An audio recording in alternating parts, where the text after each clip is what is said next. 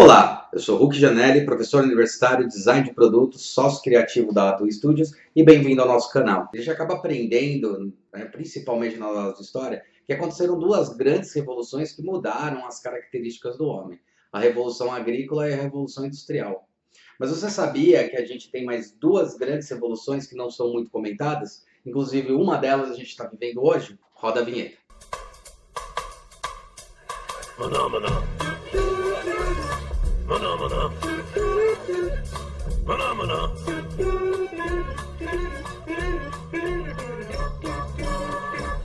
No livro A Terceira Onda do Alvin Toffler, ele acaba chamando essas revoluções de ondas. Né? Então a gente tem a primeira onda, que é a revolução agrícola, a segunda onda, que é a revolução industrial, e a terceira onda é uma coisa que ele está começando a discutir, que fala sobre as novas transformações que estão ocorrendo na sociedade e que vão levar a uma, um novo tipo de revolução, que é o que ele chama de revolução pós-industrial. A gente conhece hoje como revolução da era, da era digital, revolução da informação, dada muito pela entrada da internet. Estamos vivendo sim uma revolução do tamanho que foi a revolução agrícola e que foi a revolução industrial. Só que agora a gente vivendo mais na era digital. Para ocorrerem essas transformações, para a gente realmente identificar como sendo uma transformação, tem que acontecer impacto em três âmbitos. Tá? O que ele acaba chamando de esferas.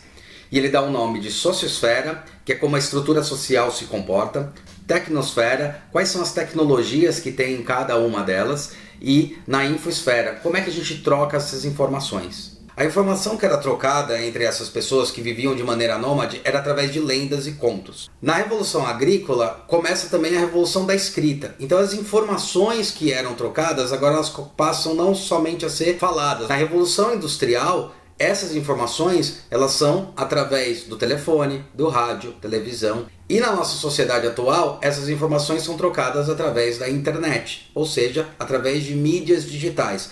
A tecnosfera, por sua vez, ela está dizendo sobre as tecnologias que nós utilizamos. Então, se na época que éramos nômades usávamos tecnologias de ferramentas, pedras, lanças, na era da Revolução Agrícola começamos a usar os animais como força animal e a cultivar as sementes e se fixar. Na Revolução Industrial, essas tecnologias são a máquina a vapor ou as máquinas mecânicas, e na nossa era que a gente está vivendo agora são as tecnologias digitais, ou seja, as máquinas digitais que temos. A última seria a sociosfera, que é como a sociedade se comporta. Quando éramos nômades, nós vivíamos em tribos. Na Revolução Agrícola, a gente começou a viver em pequenas cidades, né? cidades, condados. Na Revolução Industrial, começou a se criar o conceito de cidade, de estado e de país. E hoje, na era da informação, nós estamos falando sobre o um mundo globalizado.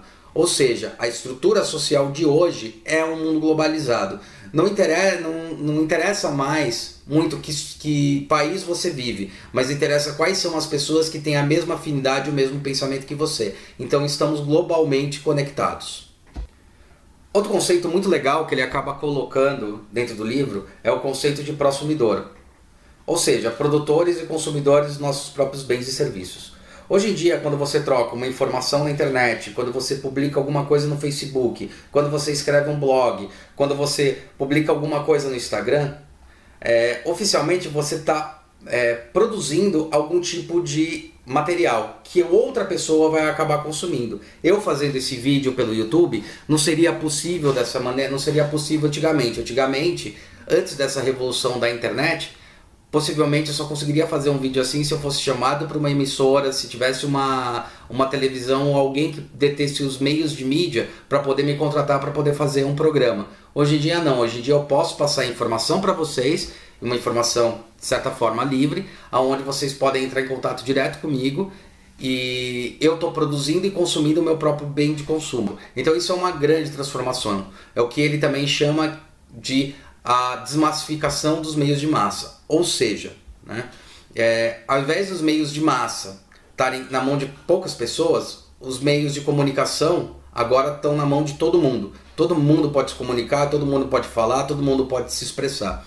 Isso é uma grande transformação social. Inclusive, isso muda também as características de como agora a gente pode é, vender um produto, ou falar para as pessoas, ou se comunicar com elas. Então, a partir do momento que viramos consumidores, nós temos responsabilidade total sobre as ações e as informações que nós passamos para os outros.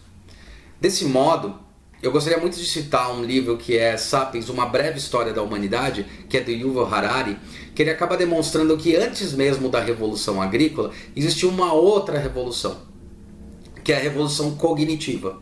Né? E ela se conecta diretamente com o que a gente vive hoje. Então, antes da Revolução Cognitiva, éramos como animais. Né? Quem é como animais? Nós agimos de acordo com a necessidade do momento. Se eu tenho que me alimentar, eu vou lá e caço alguma coisa. Se eu tenho que defender a minha tribo, eu vou lá e defendo minha tribo naquele momento. Quer dizer, nem pensávamos, nós agíamos por puro instinto. O Harari, então, acaba mostrando que o Homo sapiens, que surgiu lá 198 mil anos atrás, ele é o grande estupim para essa nova revolução. Antes do Homo sapiens, agíamos simplesmente como instinto. Pós o Homo sapiens, a gente tem uma transformação que é o homem entendendo o seu lugar, que suas ações têm influência sim no espaço. Começa a se perceber e começa a perceber que algumas ações dele têm reflexos no, no futuro. É nesse momento que começa a ter a observação das estrelas e o homem começa a se perceber como sendo parte de alguma coisa muito maior. Essa evolução do cérebro faz com que a gente tenha uma capacidade cognitiva elevada e essa capacidade cognitiva é o que acaba fazendo a grande primeira transformação e a grande primeira revolução. Se a gente levar no conceito do Alvin Toffler, antes a estrutura social ela nem existia. No máximo a gente vivia em pequenos bandos. Depois a gente começa a viver em tribos, né? com uma estrutura social pequena. A tecnosfera a gente antes caçava com a mão. Depois a gente começa a criar instrumentos para caçar. Na questão da informação, então você tem a transformação, você tem os primeiros hieroglifos, que são os desenhos que estão na caverna e as primeiras comunicações que o homem tem, porque o homem se percebe. A relação entre essa revolução, grande primeira revolução e a revolução que a gente vive hoje, é a nossa responsabilidade sobre os atos e atitudes que a gente tem. Eu queria mostrar que a gente está vivendo essa grande quarta revolução, eu acredito muito nisso, como hoje grandes pensadores que falam sobre essa revolução da informação. Você tem o Clay Shark, que fala sobre as redes, as mídias, a questão do poder da coletividade. Portanto, que as nossas ações hoje são muito mais relevantes e muito mais importantes. As nossas tomadas de decisões também são importantes. Hoje em dia, quem tem a voz pela primeira vez na história da humanidade é o povo. Tem vários casos que aconteceram que as empresas elas tiveram que mudar as suas estruturas, as suas estratégias, ou muito mesmo a sua forma de fazer a propaganda. Uma empresa não consegue mais pegar e falar: olha, meu produto é muito bom, comprem ele. Porque daqui dois dias, daqui um dia, vai ter alguém fazendo um unboxing em algum canal e falando: olha, esse produto não é muito bom ou esse produto é bom. Tem várias histórias de algumas empresas que tiveram grandes prejuízos por causa de problemas que seus produtos deram. Um consumidor acabou postando isso na internet acabou virando viral e as pessoas pararam de consumir o produto. E eu não estou falando uma coisa que demorou um ano para acontecer, foi coisa que demorou sete dias para acontecer, três dias para acontecer. Isso é um poder é, enorme para a sociedade, é enorme para cada pessoa falar realmente o que acredita, praticar grandes transformações. As transformações estão fazendo que as empresas elas tenham que, que repensar como elas vão se comunicar com as pessoas. Não é por acaso que as empresas elas estão sendo mais transparentes nas suas ações, estão mostrando realmente o que elas fazem, estão falando realmente para que, que servem os produtos, elas estão começando a parar de enganar as pessoas. Enganar no sentido de iludir as pessoas, falar, ah, compre meu produto que meu produto é bom. Não, compre o meu produto e você vai falar se ele é bom ou não.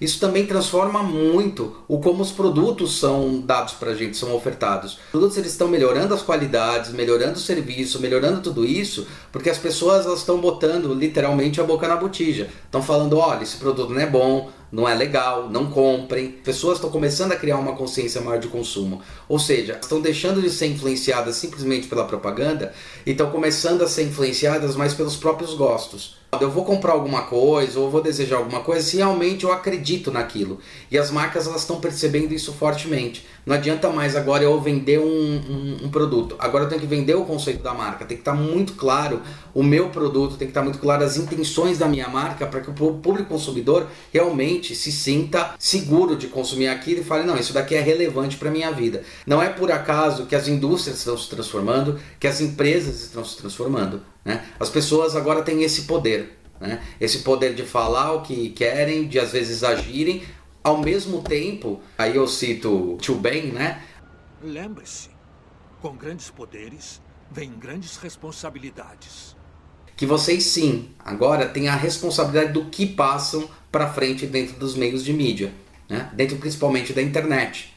Né? Porque as pessoas elas veem, as pessoas elas escutam. Então tomar cuidado com o que diz, ter uma postura muito clara é muito importante. Não adianta simplesmente você ligar a câmera e falar tudo o que pensa da maneira que quer, porque você pode estar tá agredindo pessoas, você está pode falando de uma maneira preconceituosa. Importante também entendermos o que a gente está passando. Hoje somos responsáveis sim pela informação, somos responsáveis sim pelas coisas que a gente diz. A coisa mais importante que a gente pode passar para os outros, além das informações, está relacionada muito à nossa capacidade cognitiva. É a nossa capacidade de pensar sobre algo, de não simplesmente agir, é entender para que aquilo lá serve ou qual seria o impacto dessa informação ou daquela outra informação que a gente está passando. Então, a partir do momento que viramos consumidores, nós temos responsabilidade total sobre as ações e as informações que nós passamos para os outros. Hoje em dia, a sociedade está começando a se transformar, nós não somos mais pessoas que estamos vivendo à parte. Né? Nós estamos sendo levados mais, nós temos vozes para falar. Nós estamos começando a fazer essa grande transformação.